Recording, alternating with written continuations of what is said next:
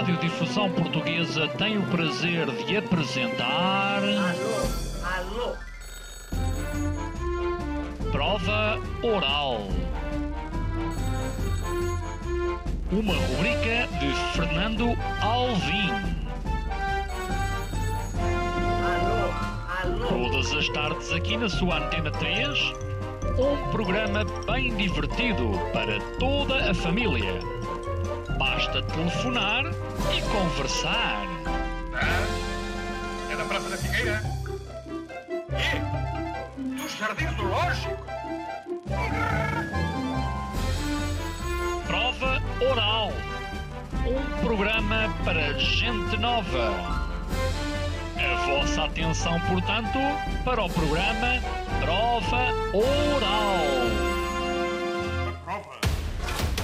Adriano Cercara quer gritar Eureka! do princípio de Arquimedes à teoria do Big Bang, a história de 50 descobertas que transformaram o mundo. Eu no meu livro também tento falar um pouco desses cientistas menos conhecidos e também às vezes cidadãos comuns que ajudaram a contribuir para o desenvolvimento da, da ciência. A relação da cortiça com as primeiras células. Como uma vaca serviu para o desenvolvimento da primeira vacina. Esta é uma informação que está no livro. Eureka, com Adriano Cercara. Esta segunda-feira às 19 horas na Antena 3.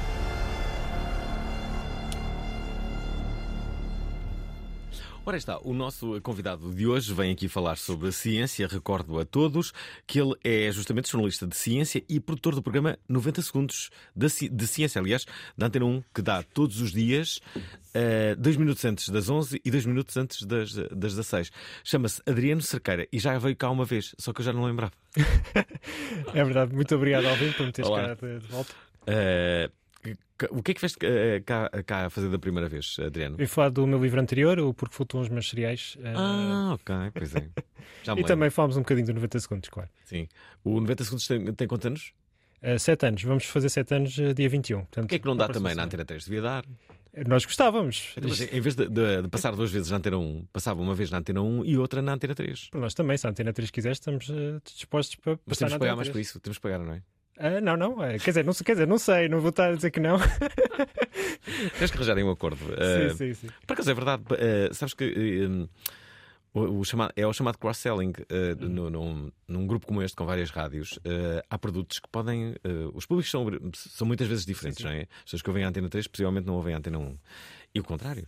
Mas, mas pode haver. E justamente por causa disso.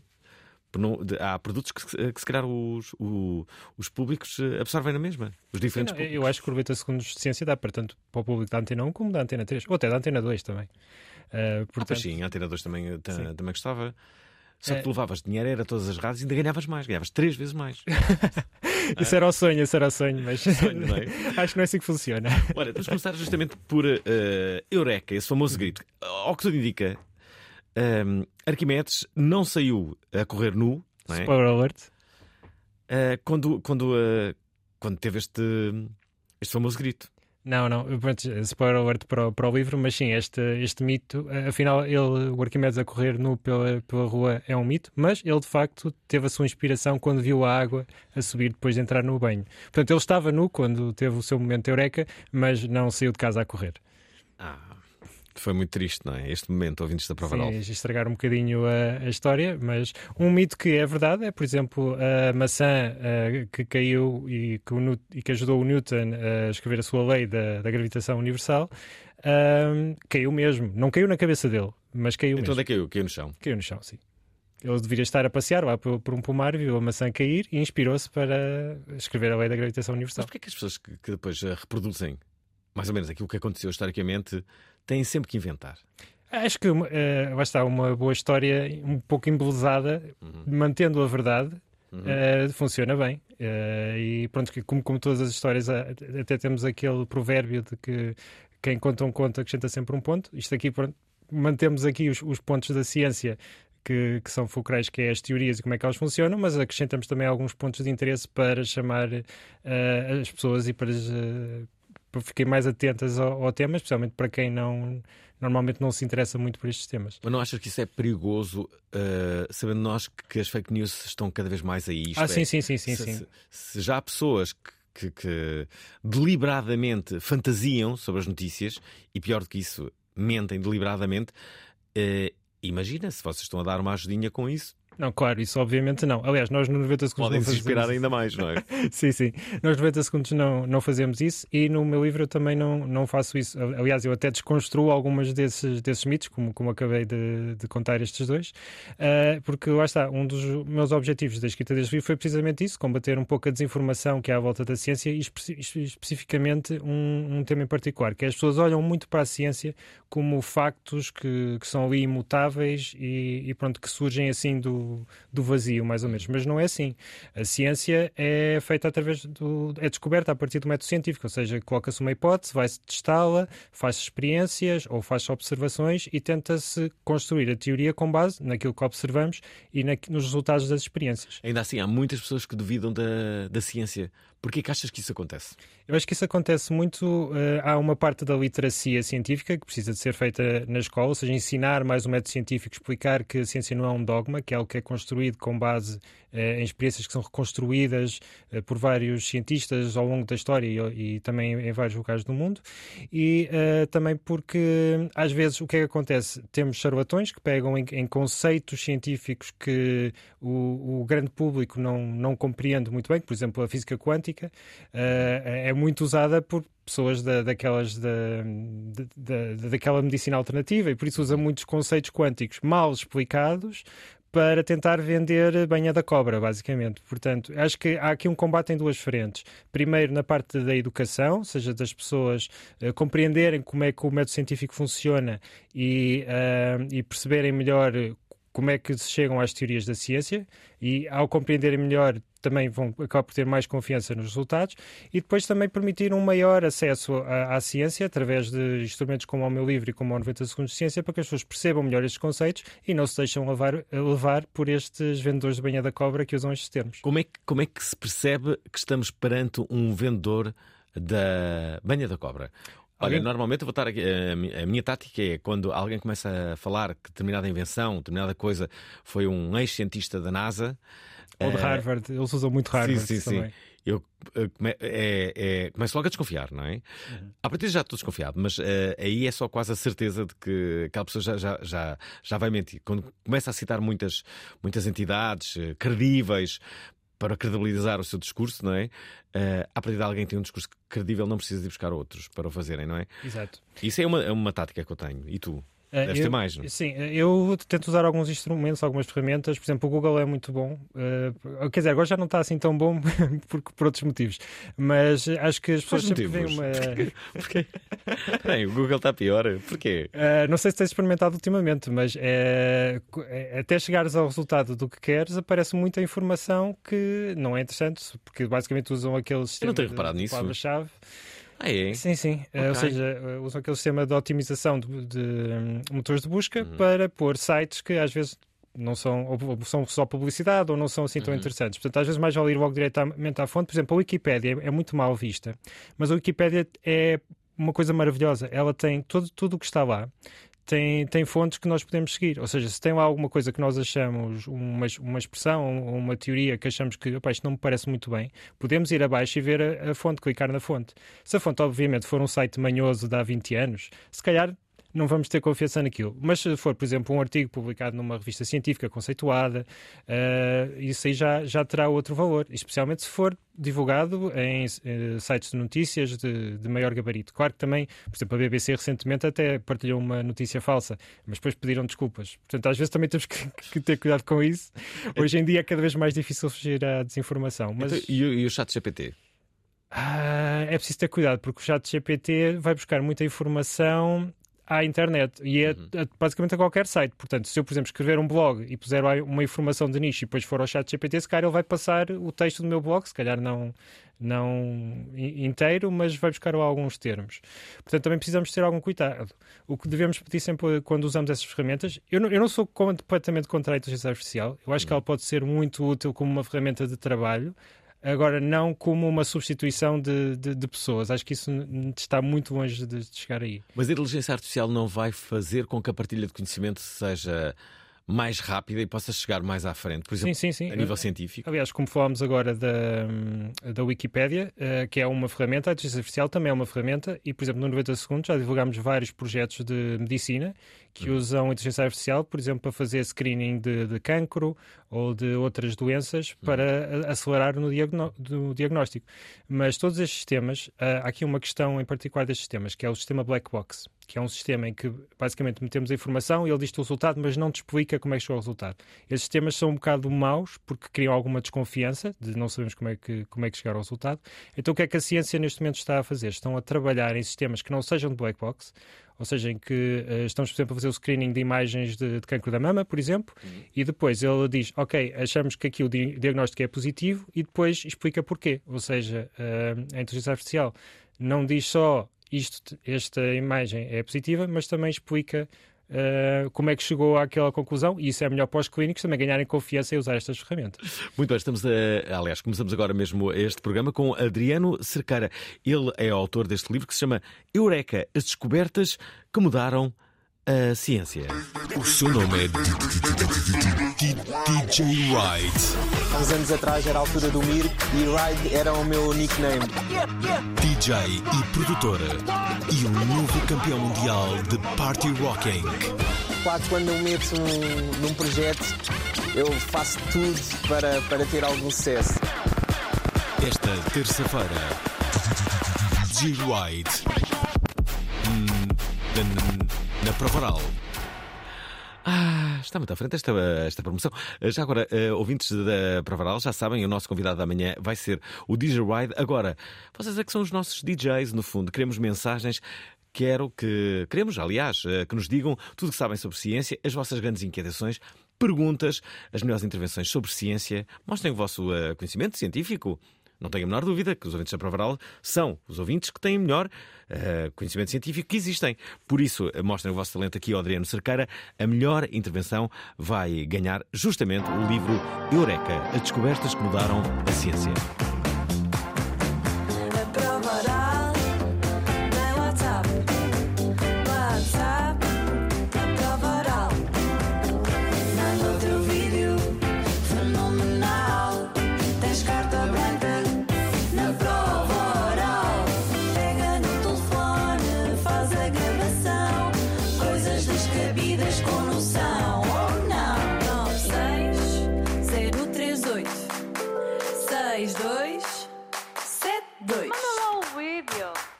Aqui estamos nós com o nosso convidado Adriano Cerqueira. Eh, vamos. Sabes que houve um diretor de, de programas da RTP que se chamava Adriano Cerqueira? Sim, eu sei, mas não é meu familiar. Não é? Não é, não é. Bom, deixem-me dizer-vos que hum, há aqui importantes revelações neste livro. Uma das quais é uma senhora que se chama. eh, Chama-se Ilmina Fleming. Wilhelmina Fleming. Como é que é? Desculpa. Wilhelmina Fleming. Nem eu sei bem se estou a dizer o nome. Esta senhora deve ser ela uma importante descoberta. O que é que, o que, é que esta senhora de- de- descobriu? Ela basicamente, eh, há cerca de 100 anos atrás, em- no- nas primeiras décadas do, do nosso, do século XX, Hum. nós ainda achávamos que o universo era só a Via Láctea. Ou seja, que era só a nossa galáxia, mais E era melhor. Se calhar, não sei. Era muito mais simples, certeza. Esta, esta investigadora, o que é que ela descobriu? Ela desenvolveu a técnica que permitiu depois ao Hubble descobrir que eh, aquelas coisas, aquelas nebulosas espirais que nós víamos no céu, não eram só nuvens, eh, eram também elas galáxias, algumas maiores do que as nossas e mais distantes. Ou seja, ela desenvolveu a técnica que permite eh, medir, eh, através da, da luz, eh, não só a distância a que está uma estrela ou uma galáxia, mas também qual a sua composição, ou seja, qual a composição química de uma estrela. E abriu o universo. E esta, e a Wilhelmina Fleming tem uma história fantástica, porque ela era uma matemática escocesa que emigrou para os Estados Unidos, mas mal chegou aos Estados Unidos, o marido deixou-a com os filhos e ela ficou em pobreza. Mas porquê que a deixou? Ah, pronto, essa parte não sei, mas simplesmente deixou-a. Não ela, ficou, ela ficou em pobreza e teve que ir ah, trabalhar como empregada doméstica. Só que foi trabalhar ah, como empregada doméstica para, o, para o, o diretor do Observatório de Harvard. E na altura ele estava muito chateado com os eh, computadores deles. Na, na altura, pronto, nós, para nós, um computador é, é uma máquina, mas na altura, computadores eram pessoas que faziam cálculos. Então, os computadores que trabalhavam para ele ah, eram todos muito maus. Ele não gostava deles e disse: A minha empregada escocesa era capaz de fazer um melhor trabalho do que todos vós. E trouxe-a para lá. E a verdade é que ela fez um trabalho fantástico e teve, fez esta descoberta eh, que depois permitiu ao Hubble eh, alargar o nosso universo. É graças a uma pessoa que era uma empregada doméstica, mas uma matemática brilhante também. E às vezes esquecemos um pouco de que em em cada um de nós, né, ou seja, nós eh, não somos só, às vezes somos vítimas das nossas circunstâncias também, mas cada um de nós tem o potencial de, de ser muito mais e acho que esta história é, é daquelas histórias mesmo, mesmo fantásticas né, nesse aspecto. É uma ótima história. E essa senhora depois deixou as lides domésticas ou não? Sim, sim, ela depois que começou a trabalhar como computadora na- no observatório e, e fez a sua carreira eh, daí para a frente, mas infelizmente é daqueles nomes que são menos conhecidos da história da ciência, mas que é um nome muito importante. Olha, há uma outra coisa que tem a ver com fósseis de dinossauros. Ah, sim, quem, me conhece sabe que eu, eu gosto bastante desse tema, mas este aqui é uma Uma história. criança, não é? Sim. Porquê que as crianças gostam tanto de dinossauros?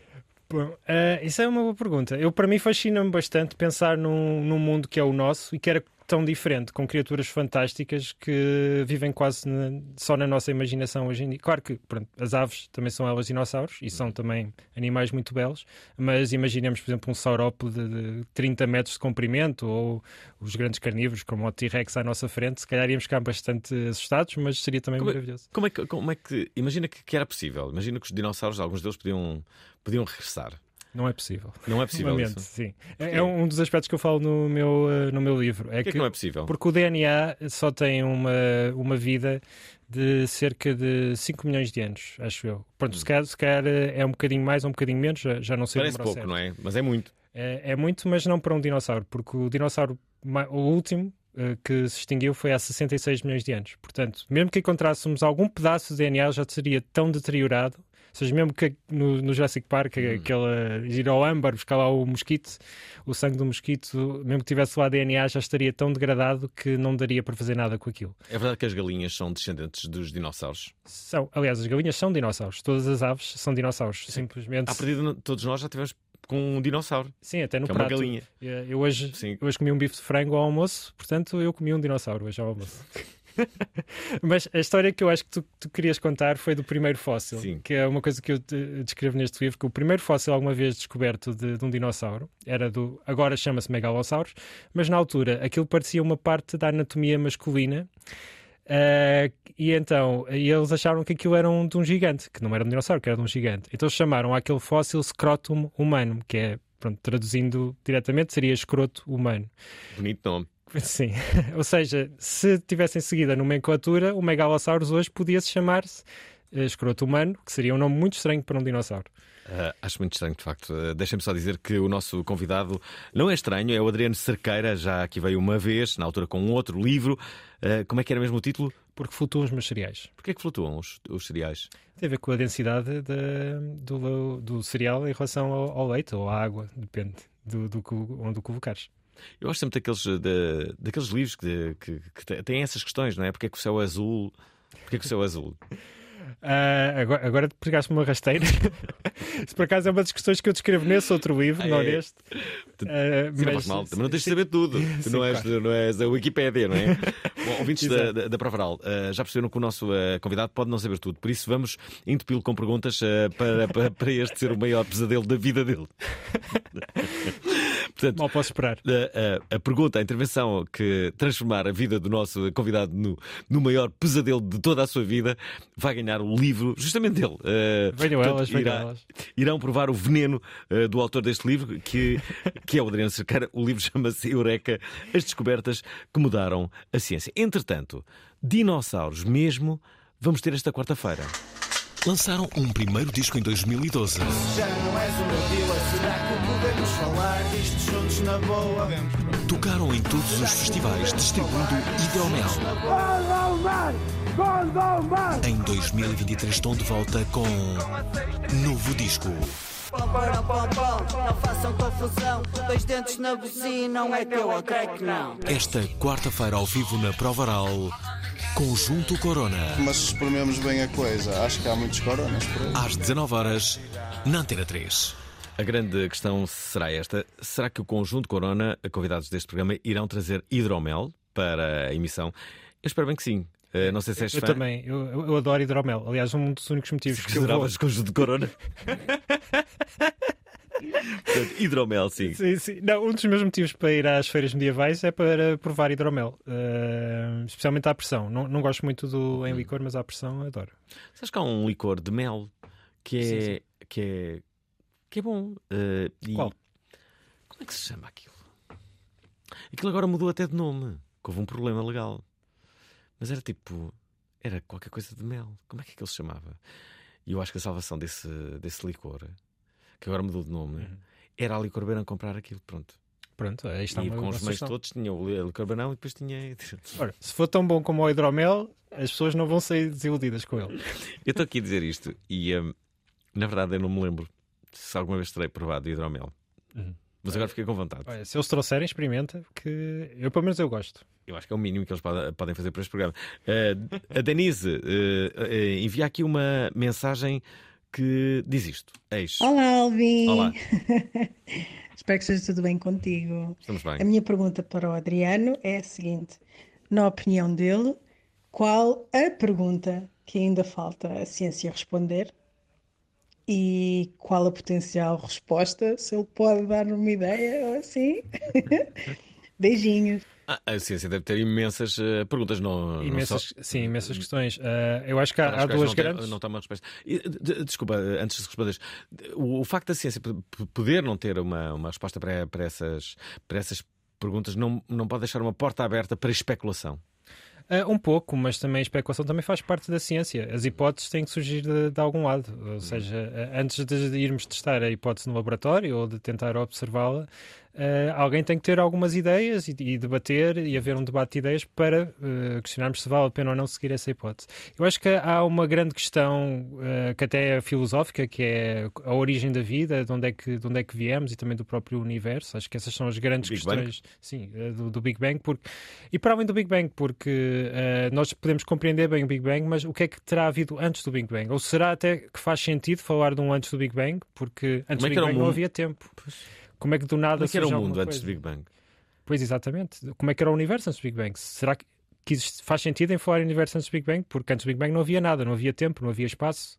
Se não havia tempo nem havia espaço, o que é que havia, não é? Há quem defenda a teoria que a Terra é, é uma sorte no universo, que tudo, todo o universo é muito, muito, muito parado. Mas cá está, isto é uma, é uma hipótese só, não é? Aliás, O próprio Einstein acreditava nisso. Há uma coisa fantástica do Einstein que eu também conto no livro. E eu- pá, o tipo era mesmo genial. Ele, na altura, achava que o universo era uma entidade fixa. Agora descobrimos que não, que está em expansão. E ele, ao tentar justificar essa, essa fixação do universo, ele desenvolveu uma equação eh, que era a constante de Einstein. E na altura ele depois até disse que, isto- que quando se descobriu que o universo afinal estava em expansão, ele disse: Ok, isto foi a minha maior asneira de sempre. Mas hoje estamos a descobrir que esta constante de Einstein pode ser uma explicação para a matéria escura, que é uma, uma componente do universo, que é a maior componente, de, ou seja, por exemplo, toda a matéria que nós conhecemos, todos os átomos, estrelas, por aí fora, compõem apenas 5% do universo. Hum. Uh, depois tens a matéria e a energia escura que compõe 95%. E uma equação que o Einstein usou para tentar justificar uma coisa que era errada, hoje em dia poderá ser eh, a chave para desvendar a natureza destas coisas que nós ainda não sabemos bem o que são, que é a matéria escura e a energia escura. Ou seja, 95% do universo neste momento está completamente desconhecido para nós. E O universo é escuro. ah, essa pergunta é uma, também é uma boa pergunta. Quando estamos no espaço, realmente eh, vemos alguns pontos de estrelas, mas no seu essencial há muita imensidão, muita. vai estar, muito escuro. Nós aqui já ouvimos mais do que uma vez o som do, eh, do universo. Aliás, ele está para aqui nos nossos arquivos. Não sei se eu vou encontrar. A produção, ajudem-me. Ahm, nós temos para aqui o, o, o som do, eh, do, do universo e é. Como direi? Sim, Eu é- eu estava. Eu vou fazer aqui uma confissão. Eu estava à espera de mais do universo. Uhum. Estava à espera. À espera Uma um- das grandes exceções eh, da minha vida neste programa foi o som do universo. Estava à, espera de uma coisa mais fantasiosa, mais alegre. à espera de, E é assim de, um- uma, de uma valsa. O universo de é um bocado aquele, é aquele tipo pá, que nós pensávamos que ia dizer alguma coisa de jeito, mas não disse nada. Quando chegou lá ao palco, Não, não, não mas disse- eh, podes não perceber o que é que ele está a dizer, mas quem percebe eh, o, que- o que o universo está a dizer é, é fantástico. Porque esta radiação de, de fundo Hum. eh, basicamente prova a existência do Big Bang, mostra o que foi o Big Bang. Eh, e, e mostra também como é que é uma espécie de um, de um fóssil em radiação que nos conta a história do Big Bang até agora. Portanto, seja, não é muito, não é muito bonito, se calhar não, não, é, não é um concerto de música clássica, nem um concerto de hip hop, mas a- aquele ruído que ouvimos do universo ah, diz-nos muita coisa e abre-nos horizontes que nós pensávamos que não, que nós nem sequer pensávamos existir. Portanto, é- é- é- pensar em na astronomia, especialmente no- na cosmologia, no cosmos profundo, é daquelas coisas que, que realmente me maravilha muito, porque lá está, levanta estas grandes questões de como é que, o que é que nos trouxe aqui, como é que nós existimos. Ainda há pouco falaste da Terra ser uma raridade. eh, todos os dias descobrimos novos planetas eh, fora do nosso Mas sistema será que- solar. mas será que Nenhum deles é como o o nosso? nosso. Nenhum deles é como o nosso. Isto foi uma sorte. Se calhar. Nós somos as Maldivas do universo. Esperemos que não, porque eu pelo menos gostava que não. não... Esperas que não? Tu espera, nós somos o melhor planeta de todos, nós tivemos uma sorte incrível. Agora, repara, Não, mas eu gostava que não isto- fôssemos só nós. Ah, eu também gostava que não, não- fôssemos só não- nós. Porque é. é Mas gosto de saber que somos um planeta tipo. Que somos únicos, sim, sim, sim. É verdade, não é? Que é, é tipo, ah, olha, aquela coisa dos bairros que é Alfama é linda, não Sim. é? Tipo, eu acho que as pessoas têm que começar a dizer planeta Terra é lindo. Ah, e uma para coisa os é outros verdade. planetas ouvirem e ficarem todos ciumentos. E uma coisa é assim, verdade. olha, olha esta agora, não é? Ah, o planeta Terra é lindo. E temos uma marcha, todos, o planeta Terra. Mas essa é uma mensagem muito positiva, porque Sim, eh, muito seja lindo ou hoje. não, é o nosso e é o único. E é a única que nós conseguimos viver. Há muita gente que quer ir viver para Marte, mas nós em Marte não Vocês vivemos. querem é ser daqui, não importa para onde for, não é? Estes vão para Marte, vão para. Sei lá, agora com o Black Friday, se houver uma promoção, vão para outro planeta qualquer, não é? Sim, mas certeza que não vão arranjar um tão bom como o nosso. Dizes tu. Não, a grande dúvida é esta. Eu, eu sou uma pessoa otimista cética, atenção. Portanto, eu quero acreditar que nós estamos no melhor planeta, não é? Isto é uma espécie de, de hotel, de luxo, ok? Porque reparem, Pelo menos está feito para a humanidade cá viver. sim, mas imagina, ok, imagina se descobre-se outro planeta. Há uma série de pessoas que querem sair, vão para lá, não é? Pá, mas descobrem que aquilo. Pá, não acontece nada. Para começar, não há internet. Na internet lá. Não inter- Há pessoas que se suicidam logo, imediatamente. Passado de duas horas já. Não é? Pode, haver... Pode acontecer esse fenómeno. Eh, Sim, eh, para não dizer que pode ser tão longe que não vão ser eles a chegar lá, vão ser os tetranetos ou assim. Não, mas Eh, Marte, eh, ainda outro dia ouvimos aqui, Marte são oito meses. Não, meses. Sim, sim, Mar- Marte consegue chegar lá em nove meses. Eh, mas Marte não é muito É, uma- é uma gravidez, uma viagem de- para, para, para Marte. Sim, o problema é viver lá, porque não, não tem a nossa atmosfera, não, eh, pode ter água, mas não tão fácil acesso como a água que temos eh, aqui. Portanto, eh, Marte não é verde, Marte é vermelha e é. Tu irias. vida neste momento. Imagina, davam-te a possibilidade. Sim. Olha isto. Davam-te a possibilidade de tu ires a Marte. Uhum. Demoravas oito meses, ficavas lá oito meses e regressavas em oito meses. A partir do regresso deve ser mais rápido. Normalmente é assim, não é? Eh, sim, depende. Acho, acho que seria nove meses na mesma. Depende também do tipo de, de, de nave, de foguetão que usássemos para Ok, chegar. nove meses, nove meses. Ok. É assim, eu, eu, eu não, porque eu não sou muito aventureiro. Eu, eu sou mais astrónomo, Não. menos astronauta. Mas admiro as pessoas que têm a coragem de, de ir e, e de ir ao espaço e de ir para mais além. Ahm, Consegues olhar para o céu e saber o nome de cada uma das, eh, das estrelas? Tens um telescópio em casa? Ah, por acaso tenho, de quando era pequeno, já não o uso há algum tempo. A astronomia é vou uma comprar área um telescópio bom. Ah, não, era daqueles da. Acho que se chamava Cedo Science ou assim. Acho que já nem... Não, mas agora vou. vou uh... Ouvintes da Provaral, se tiverem boas sugestões para telescópios, eh, digam-me. Vou comprar assim um bom. É uma coisa boa para se ter na varanda. Sim, sim, especialmente para quem vive no interior e tem acesso a um céu sem poluição luminosa. É fantástico. Eu, eu gosto muito Não sei de... se o céu de Lisboa não tem poluição luminosa. Tem bastante, tem Pois, bastante. calhar, calhar. Uma das coisas que eu gosto de fazer é, quando vou de feiras para o Alentejo, eh, levo a minha máquina fotográfica e tento tirar algumas fotos ah, à Via Láctea e algumas constelações, eh, que são coisas que não consigo ver, por exemplo, em Lisboa ou, ou nem em qualquer cidade do país. Por isso é que o observatório é ali no. no- As pessoas falam muito do, do, Do observatório do Alqueva. Sim, sim. É o melhor sítio para ver É O estrelas. Dark Sky Alqueva é, é uma experiência que aconselho a qualquer pessoa. Eu ainda não tive a oportunidade Isso é uma boa experiência romântica. Ah, é? Isso também, também, sim. Olhar para o céu, ver coisas que nós aqui, porque eh, nós aqui em Lisboa vemos pronto, algumas quantas estrelas, mas pouco, nem sequer conseguimos ver a, a nuvem da Via Láctea. Hum. Lá vê-se tudo. Olha, um bom programa para o, para o dia dos namorados, não é? Em vez de levar assim um. Se tiver bom eh, tempo. Restaurantes, não é? Que está tudo cheio de gente e Sim, come-se muito bem. interessa. Come-se muito bem na zona. É eh, abalarmos para o Alqueva nesse, Uhum. nesse dia. Sim, parece-me um bom programa. Quem é que dá boas ideias, hein? Lembrem-se, quem é que vos deu esta ideia para terem um uh, dia romântico no dia dos namorados? Sim, tem que agradecer ao uh, ao, ao- ao ruído e uh, às vezes ao mau gosto uh, de- destas celebrações nas cidades, Uhum. indiretos para o Alquefa. Uhum. Ver estrelas. Sim. E no final dizer: Mas a minha melhor estrela és tu, meu amor. Ora bem, eh, temos duas, duas opiniões que entretanto chegaram. Ah, com uma estrela, a Aurora, que é uma criança que nos está a ouvir. Eh, e o que diz a Aurora? O macaco-aranha tem 19 impressões digitais. Porquê?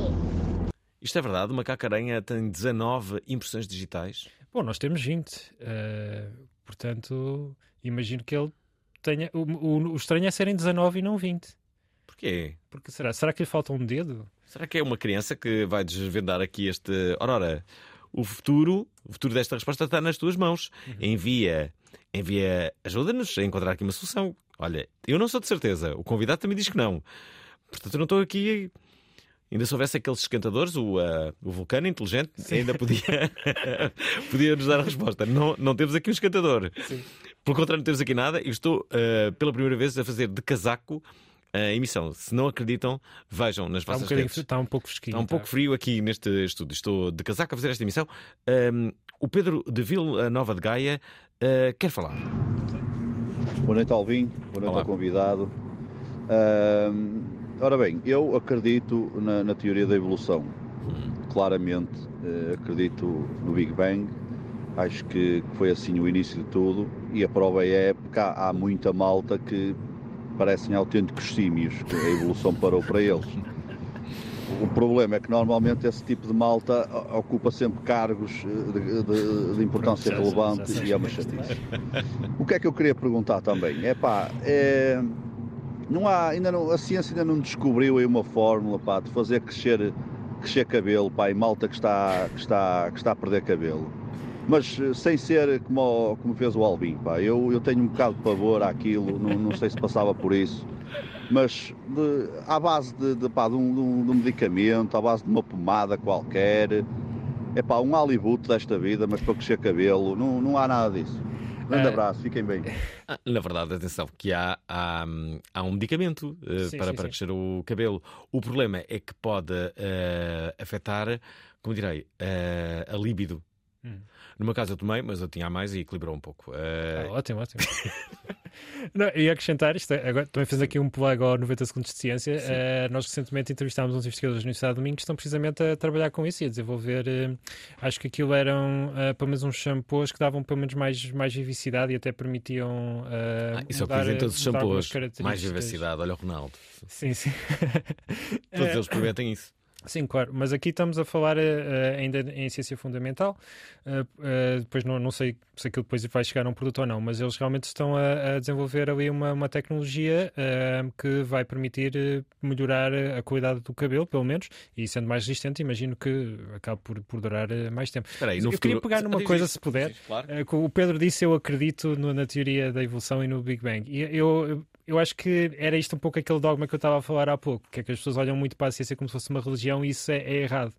Eu não quero que o Pedro acredite na teoria da evolução ou do Big Bang, eu quero que ele compreenda a teoria da evolução e do Big Bang e eh, há muitas coisas destas teorias que ele pode observar. Por exemplo, a teoria da evolução. Se ele tiver um quintal em casa, ele pode testar eh, a evolução através da seleção artificial de, de sementes. Ele pode, por exemplo, plantar eh, ervilhas e selecionar aquelas que dão mais mais vagens. Ele vai ver que ao fim de algum tempo, eventualmente, as ervilhas que ele plantou vão ser diferentes das iniciais que ele, que ele colocou lá. Isto é, pronto, este aqui foi por ação do homem, por ação do Pedro, que a evolução aconteceu, mas a evolução eh, acontece no, no- no- resto do mundo e aconteceu ao longo da história da Terra por ação de, de outros elementos, quer eh, obviamente a seleção natural por via, da, por via sexual, de, de seleção de parceiros, que- mas também por, por causa dos predadores. Se consegues escapar a um predador, se tens melhor camuflagem ou melhor proteção, vais conseguir ter mais descendentes, portanto, eh, as tuas características vão, vão seguir para, para, para o futuro da espécie.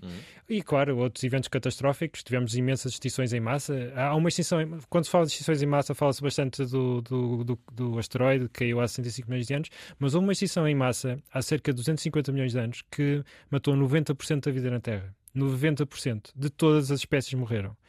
Mas o que é que aconteceu? Uh, vulcanismo. Uh, numa zona que, na altura, era o grande continente Pangeia, está, tinha acabado de se formar, e numa zona em que agora é a Sibéria, houve um vulcanismo intenso durante milhares de anos. Acho que foi entre 100 mil ou 200 mil anos.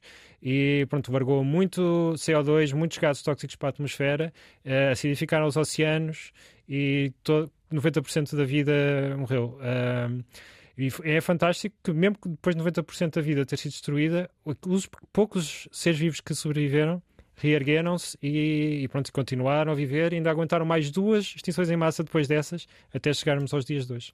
Será que ainda está para vir uma outra extinção em massa? Nós estamos a fazer uma neste momento. Quase... Nós estamos a fazer tudo por isso, não é? Sim, Os sim, humanos. Sim. Sim, aliás, há muito, há, começa a haver um consenso na comunidade científica de que nós somos responsáveis pela sexta extinção em massa. Nós, só. Só por, só por aquilo que poluímos e Portanto, pela já, destruição já está a rolar a nova extinção em massa, não é? Sim, infelizmente sim. Desculpem estar aqui a dizer uma coisa tão, tão pessimista, mas. É. Uh, vamos cá ver, ouvintes da Pravaral, o que é que eu aconselho? Não se preocupem com isto da extinção em massa, mas hoje, se puderem, vão jantar bem. Uh, vão a, saiam, vão a um restaurante uh, e uh, levem a vossa família e jantem bem, não é? Porque nunca se sabe. Isto, isto da extinção em massa isto pode ser de um dia para o outro. Sim, sim. É o que eu penso, é, é isso. Olha, Francisco Andrade quer também deixar aqui a sua opinião na, na prova oral. Boa noite, prova oral. Francisco Olá. Andrade, mais um bom tema, ciência. Minha pergunta para, para o convidado é: não sei se o, se o livro aborda isto, mas é um, se a ciência e a religião são completamente incompatíveis, e vamos concentrar para não dispersar na, na, na religião uh, cristã, uh, se são completamente incompatíveis uh, as duas, os, do, os, dois temas, ou se há algum tipo de, de eventual compatibilidade, nem com pontos cruzados. Abraço. Espera, já, já, já respondes? Deixa ouvir aqui, ouvir aqui uma outra de Rui. Uh, boa tarde, Alvim, boa tarde ao convidado. Olá. Uh, era para fazer duas perguntas. A primeira, dentro da investigação que tem feito, qual foi aquela descoberta que mais o espantou por aquilo que pensaria ser a sua origem e o que na realidade era? Uh, a segunda pergunta é, de todas as descobertas uh, que depois efetivou, se houve alguma estivesse completamente descontextualizada com aquilo que é dito no dia a dia uh, pelas pessoas. Obrigado e boa noite. Duas boas questões. Também acho.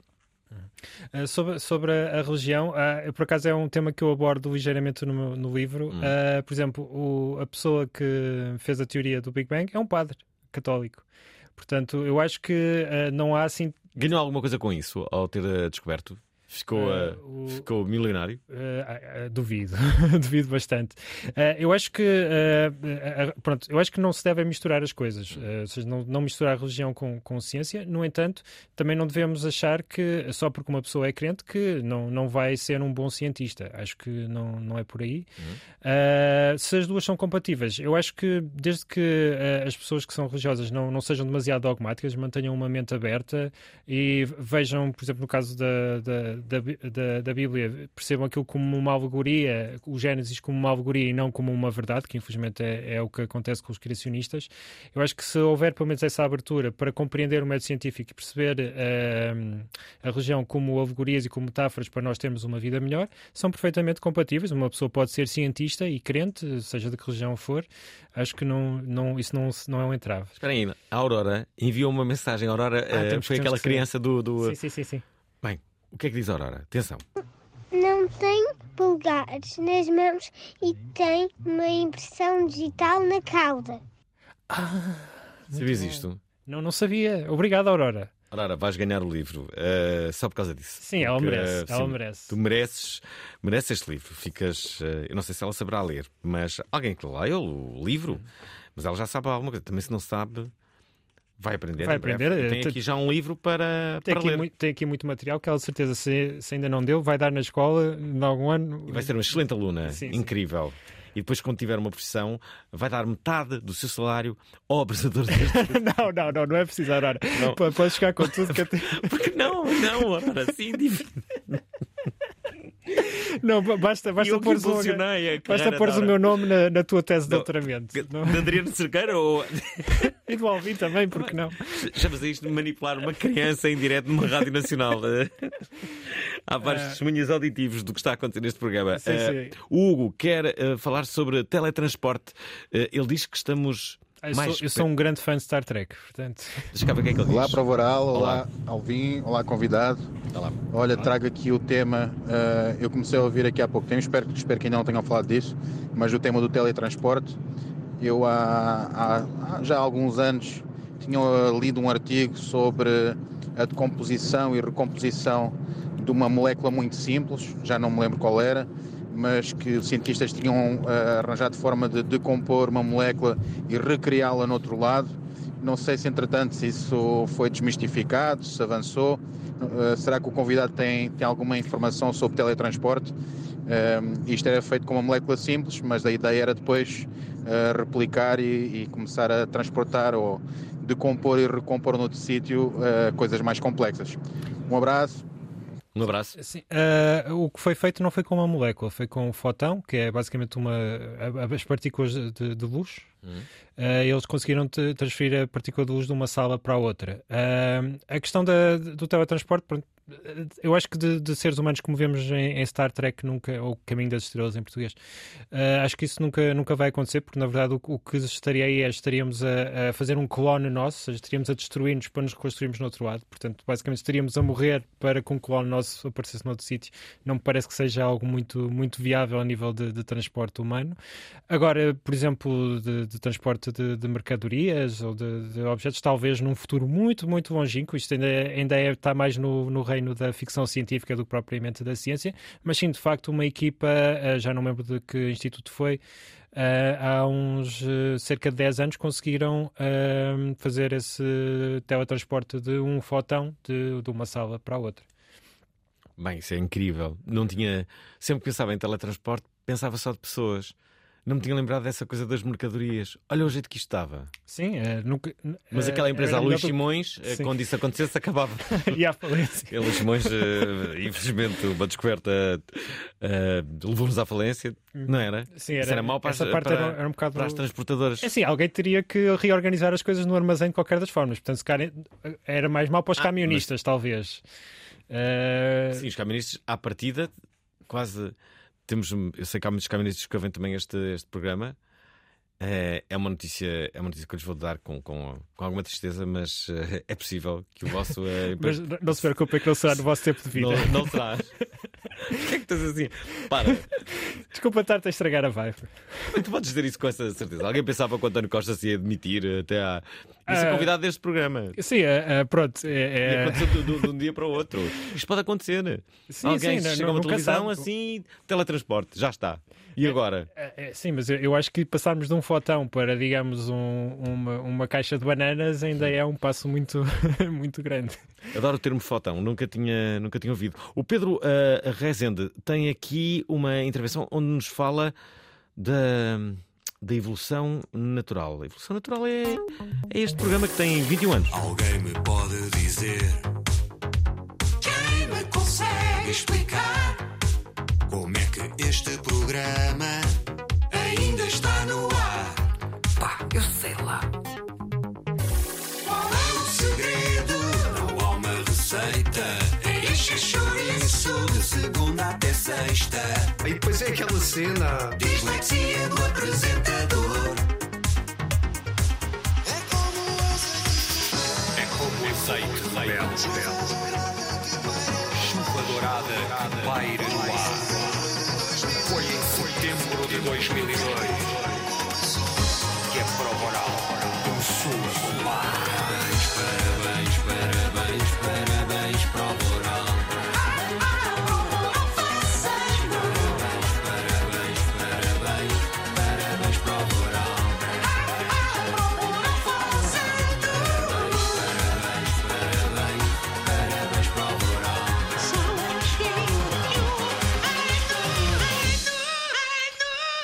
É isso mesmo, há 21 anos em Xixoriços neste, neste programa. Hoje o nosso convidado é o Adriano Cerqueira, Eureka, as descobertas que mudaram a ciência, o livro que acaba de sair, onde relata muitas eh, descobertas que de facto mudaram não só a ciência, mas o mundo. Já agora vamos ouvir esta intervenção que há pouco prometemos do Pedro Ressel. Boa noite para o Voral, Olá. boa noite ao convidado. Eu não sou criacionista, no entanto, eh, consigo compreender bem a evolução dentro da mesma espécie, como os exemplos que o convidado falou, mas tenho muita dificuldade em compreender a macroevolução, ou seja, a evolução das espécies entre si. E gostaria de saber a opinião do convidado com respeito a isso. Boa noite e obrigado. Foi uma, uma intervenção até bastante intelectual, pareceu-me, não é? Que revelava aqui, ah, peraí, peraí, olha, de repente eu eh, não sei o que é que fiz, mas eh, estou aqui já a tentar mudar a ciência no mundo. Eh, ah, agora sim. God, sim. Uh, sim, é, é um pouco como eu dei aquele exemplo do, da- das ervilhas, podia ser aplicado a qualquer, qualquer trigo. Se nós olharmos, por exemplo, para o, o, o trigo selvagem, aquilo parece uma erva daninha. Uh, depois, com, com a, a ação do homem, é que chegámos ao trigo que, tem- que temos hoje. Uh, as espécies, uh, foi- estamos a falar de algo que teve quase 4 mil milhões de anos de evolução, desde as primeiras células, os primeiros uh, vi- uh, micro-organismos, que eram tão simples como as bactérias que hoje conhecemos, ou até ainda mais simples, uh, até chegarmos a animais tão complexos como uh, as aves, os mamíferos, os répteis. Uh, foram 4 mil milhões de anos Uh, e tudo isto foi, foi feito através está, destas diferentes pressões ambientais. Aliás, uh, um dos exemplos que o Darwin dá são dos tentilhões das, das Galápagos. Acho eu que é Uhum. tentilhões. Se estiver errado, por favor, corrijam-me. Estás a olhar para mim, eu não te vou corrigir. Não para os ouvintes, para os ouvintes. Sim, sim. Que, ou seja, eles são todos do, do mesmo, do mesmo tentilhão, tiveram origem mesmo, na mesma espécie de tentilhão da, da América do Sul, que depois foi para as Galápagos e, mediante o, o clima e o ambiente das diferentes ilhas, ou seja, do acesso à água, há lá um tentilhão que, como a, a, a ilha em que ele estava tinha pouca água potável, ele basicamente começou a beber sangue de outros animais. Ele pica outros animais para lhes beber o sangue porque não tem acesso à água potável. Portanto, é o acesso da água dele é beber sangue de outros animais. E outros tentilhões desenvolveram bicos diferentes para diferentes tipos de alimentos. Para, porque há um, um tem, tem um bico maior porque há nozes mais duras e outro tem bicos mais pequenos porque são apanha sementes eh, na, nessa ilha. E lá está, esta pressão ambiental e também a pressão de predadores e a própria pressão sexual, por isso é que temos aves como os pavões que têm aquelas ah, penas fantásticas, aquilo que parece um leque. Isto acontece por pressão sexual. Ele eh, usa aquilo para impressionar as fêmeas e as fêmeas vão escolher os machos que têm os leques eh, maiores, os leques mais bonitos. Ou seja, esses machos é que vão ter eh, filhos, os outros não vão ter, e de- a- com o passar do, do tempo va- vamos ter pavões que se calhar antes tinham só uma ou duas penas na cauda e agora têm, já não sei quantas são, mas têm imensas penas e fazem aquele leque bonito. Portanto, isto é feito ao longo de milhões de anos, de pequenas alterações em pequenas alterações. Sabes onde é que há muitos pavões? Para além do Jardim Zoológico? Uh, sei que ali no campo... No Campo Grande, Sim, no, sim, sim. no- no Museu da Cidade. Uh, sim, Uh, pessoas de, de Lisboa, se nunca foram ao Museu da Cidade, se nunca viram pavões ao vivo, é uma boa oportunidade. Uh, Sim. não ou, só ou no Porto, no, no Parque do Palácio de Cristal, também, uh, tem- Também há pavões, pois há, pois há.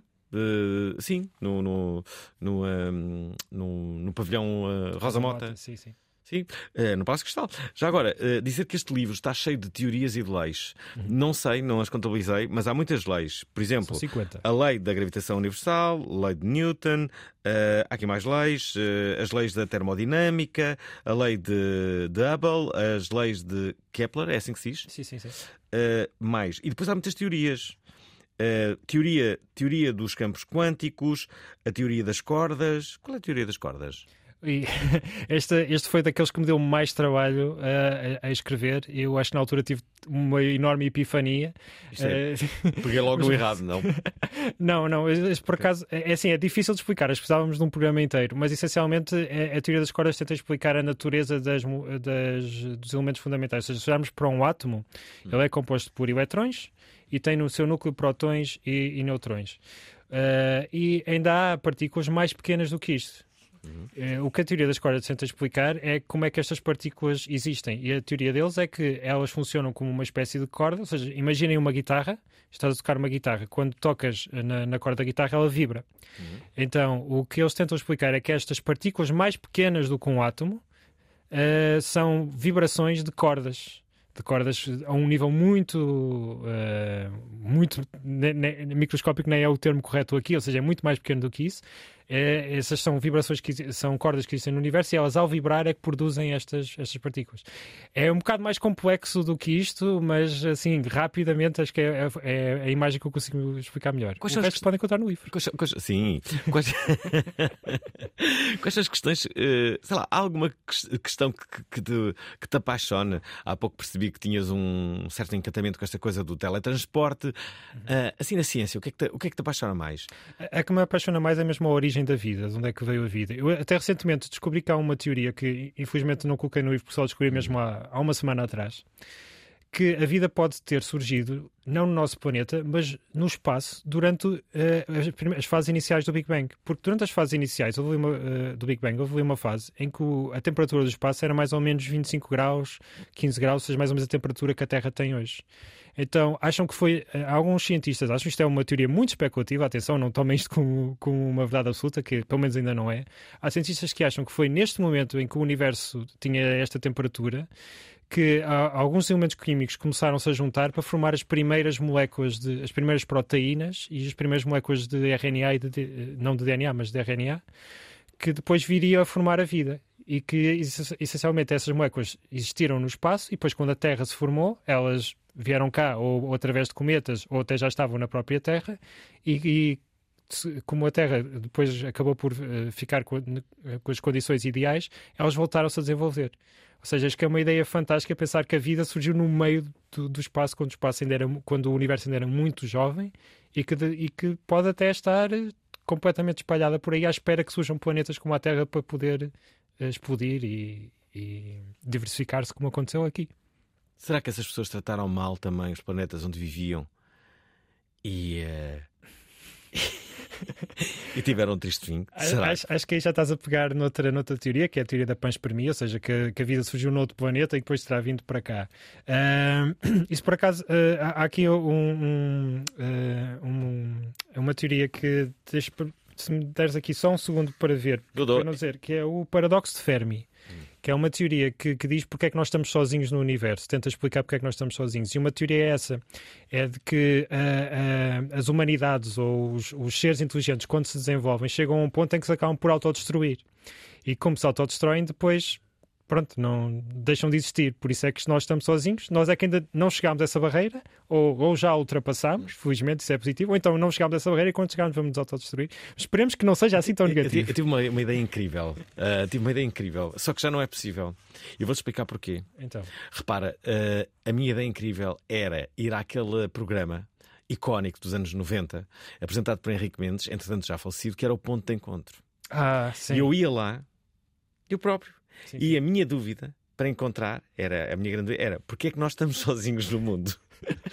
e, o- e era o Henrique Mendes com a sua equipa de produção que ia descobrir tudo porque tinha ido lá fazer essa pergunta. Eu vi esse episódio. Não, era, tipo, não está nada sozinho no mundo. Eh, Nós descobrimos aqui e, e ele descobria tudo aquilo que o mundo precisava para. Sim, sim, sim. Então acham esta ideia incrível. O seu nome é DJ Ride. Há uns anos atrás era a altura do Mir e Ride era o meu nickname. DJ e produtora. E um novo campeão mundial de Party Rocking. Que quando eu meto num, num projeto, eu faço tudo para, para ter algum sucesso. Esta terça-feira, DJ Ride. Na, na prova oral. Ora bem, estamos eh, a fechar este, este programa, mas há uma, uma mensagem, uma mensagem para o final. oral. Olá, Alvin. Catarina. Olá, Adriano. Aqui fala Catarina Moura. Uhum. Uh, queria aproveitar para dizer uh, ao Adriano que é fantástico estar a ouvi-lo na rádio, no, na prova oral. Obrigado, Queria Catarina. também fazer uma pergunta. Uh, nas tuas entrevistas de 90 segundos de ciência, qual foi a descoberta mais interessante que tiveste até agora? Eh, e isso deu aso a algum capítulo do teu livro. Estou muito curiosa. Um abraço para todos e tenham uma boa noite. Olá. Esta é a parte em que eu digo a, a resposta politicamente correta e digo que são todas interessantes. Mas é mais porque assim à pressão não me consigo lembrar eh, assim, assim de uma. Mas assim quase, uh, uh, não digo todos, mas vários capítulos foram inspirados por conversas que eu tive com, com investigadores que entrevistei para, para o 90 Segundos de Ciência. Uh, e Já tem quantos anos? Sete, sete, sete anos. anos. Sete anos. Não, hum. pronto, não, é tão, não, não é, são tantos anos como a prova oral, mas para lá caminhamos, esperemos um dia. Eu vou, dar, vou, vou, falar com o programa da manhã da Antena 3 para eles passarem a repetirem, não é? é eu adorava, se isso fosse possível. Então, mas tem que ser possível. Que todos nós na equipa gostávamos de, ah, de estar vamos, também na vamos, ter conseguir, uh, vamos conseguir isto, nós vamos conseguir isto. Uh, vais ver que vamos conseguir. Olha, quero agradecer o facto de teres vindo, dar os parabéns à Aurora, quem é o teu livro, embora ainda, possivelmente não saiba ler, mas ficar já aqui com um livro quando souber, não é? Sim, sim, sim. Para, para ir ensaiando, uh, ouvintes da Prova nós estamos de volta amanhã com DJ Red. Já perceberam? Se gostaram deste programa, uh, sabem que tem bom remédio. Há um livro novinho em folha que acaba de sair uh, no mercado e que é este Eureka, as descobertas que mudaram a ciência do nosso convidado Adriano Cerqueira. Obrigado, Adriano, uh, Obrigado, por, por, teres vindo. E parabéns por um 21 anos da prova. Obrigado. E viva a ciência. Gostaram da emissão? Querem ouvir outra vez? Ouçam, partilhem, comentem. rtp.pt/play o podcast da prova oral.